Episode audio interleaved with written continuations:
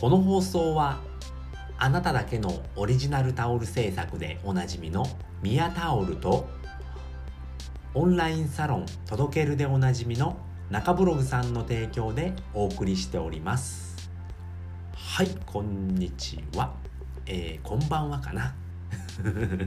こんばんは。この違いがちょっと僕あのいまいちわかんないんですけれども、えー、こんばんはでいきましょう、えー、午後の部2本目でございます。はい、えー、今回は、えー、勉強できない人の3つの特徴ということでお話をしたいと思います。はいでは3つ先に言っておきます、えー、1つ目、えー、まずやり方がわからないと言い訳をしている、えー、2つ目、えー、指示待ち人間、3つ目、えー、嫌いだと決めつけている、えー、この3つでございます、えー、勉強勉強と言われるともう嫌になるっていう人はいるかと思うんですけれども、えー、僕もそうでしたね、えーなんでそんなに勉強って嫌なイメージがあるのかなってちょっと考えてみたんですけれどもやっぱりこれって学校の勉強がつまらないからなんじゃないのかなって思うんですよね。やっぱ学校の勉強って好きな人少ないのかなって僕の周りだけかもしれないんですけれども、まあ、そういうイメージがあるんですよね。なぜなのかなって思ったらやっぱ授業がつまらないんですよね。学校の授業、まあ、小学校だったり、えー、中学校高校、まあ、大学、うんまあ、学校の授業ってめちゃくちゃつまらなくないですかね？僕はもうめちゃくちゃつまらなかったんですよね。で、まあ、テストがあるともう帰って勉強しなきゃいけないとかもう憂鬱なんですよね。もう勉強って聞くだけで嫌になるっていうぐらい楽しくなかったんですよね。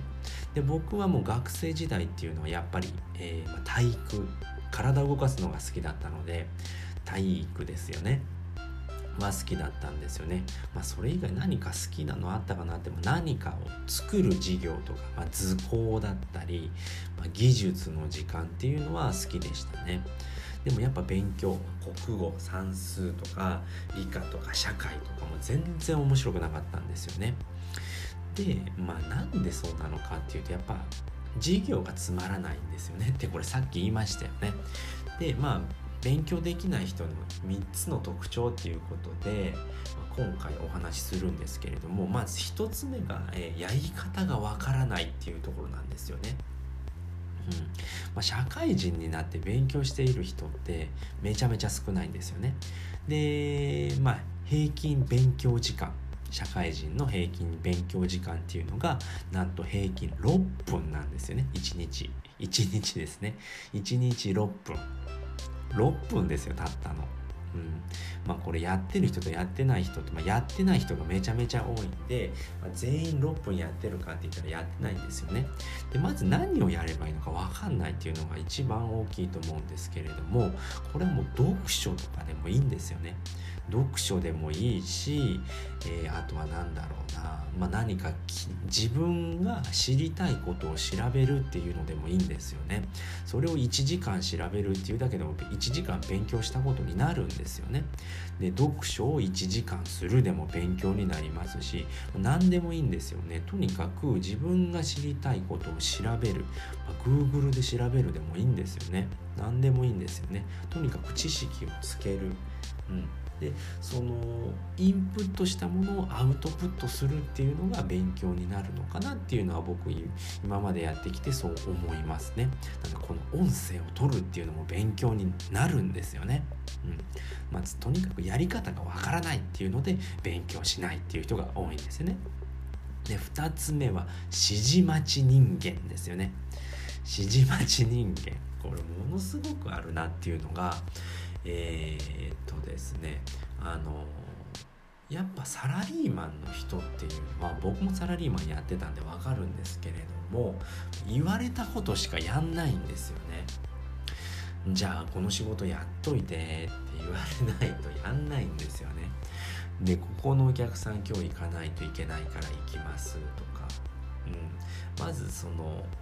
ね大半の人っていうのはそれ以上のことを絶対やんないんですよね。なぜなら仕事も嫌いだからなんですよね。うん、会社が好きで行っている人っていうのは、ま、僕は聞いたことないです周りで、うん、この会社が好きだから俺はこの仕事したいんだっていうサラリーマン聞いたことないですね僕、僕の周りってまあ愚痴を言う人しかいないし辞めたいとか言う人辞めたいとか言うくせに辞めない人が多いんですけどやりたくもない仕事をやっているからあの自分からやろうっていう気にならないんですよね。なんで指示待ち人間っていうのは勉強もできません。うん、こういうど何勉強すればいいか分かんないからやんないっていうのがあれ落ち落ちというか、まあ、そういう風なんですよね。僕もずっとそうでしたね。だからまあゲームやったりとか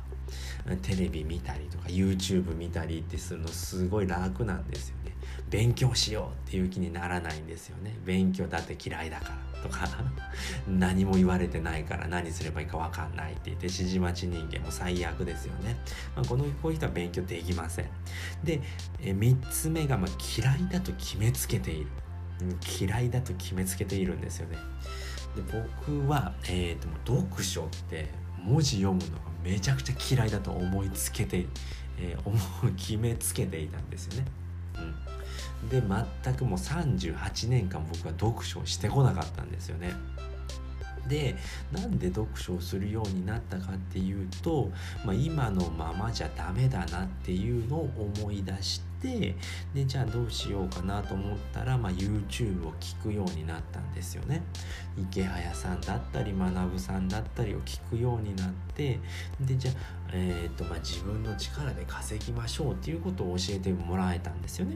でそうすることによって、まあ、読書っていうのがもう絶対条件ですよっていうのを2人とも言っていたんですよね。うんま、成功している人って絶対読書してます。なぜかといったら、まあ、知識の宝庫だからですよっていうことであじゃあ読書をしてみようってなって読書をしてみたらきだったんですよね 結構。あの読んでるうちに楽しくなっちゃって。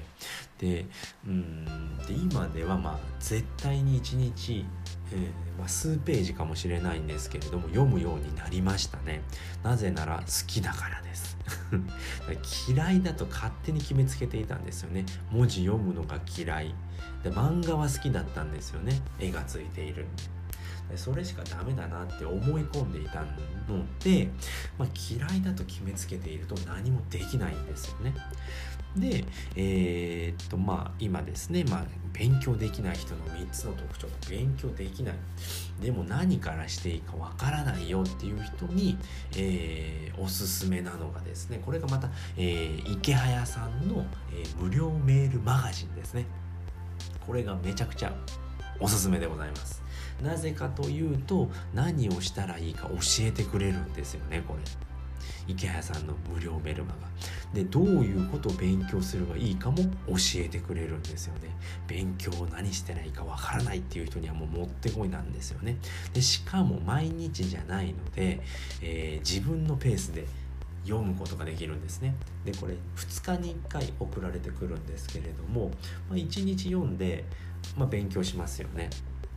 でそれを2日目でアウトプットをするんですよね、まあ、Twitter でもいいですし、まあ、こういった音声でもいいですし勉強したことを発信することによってまた記憶に定着するんですよね、まあ、どういったことを勉強したんですかっていうのが分かるんですね。で何をしたらいいかっていうのを教えてくれるので、えーと、Twitter だったりブログっていうのを絶対にやってください。これはこれからの世の中で絶対必要になってくるえー、と能力なので絶対にやってくださいっていう尻も叩いてくれるっていうね、まあ、勉強できない指示待ち人間でもできるっていうことなんですね。やってますか？やってますか？ってすごくあの進めてくれるっていうか、まあ、どんどん尻を叩いてくれるので、まあ、指示待ち人間にも、え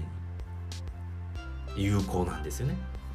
でやり方がわからないっていう人にも、まあ、こういうことをやってくださいっていうのを教えてくれるんですよね。で嫌いだと決めつけていることもどんどんやることによって、えー、俺嫌いじゃなかったんだなっていうことに気づかされるんですよね。なのでこれもめちゃくちゃお得です。しかも無料でできてしまうっていうことなんですよね。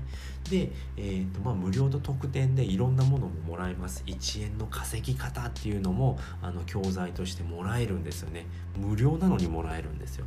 で、えーとまあ、メルマガ読むのめんどくせえなっていう人は、まあ、解約することもすぐにできます。えーと、毎回出てくるんですよねこれ池谷さんのメルマガっていうのは、えー、解約した人はこちらからどうぞっつって毎回教えてくれるのでめちゃくちゃお得です。なのでこれまたリンクつけておきますので、まあ、無料のことできない人は稼げません、まあ、勉強もできません、うん、なので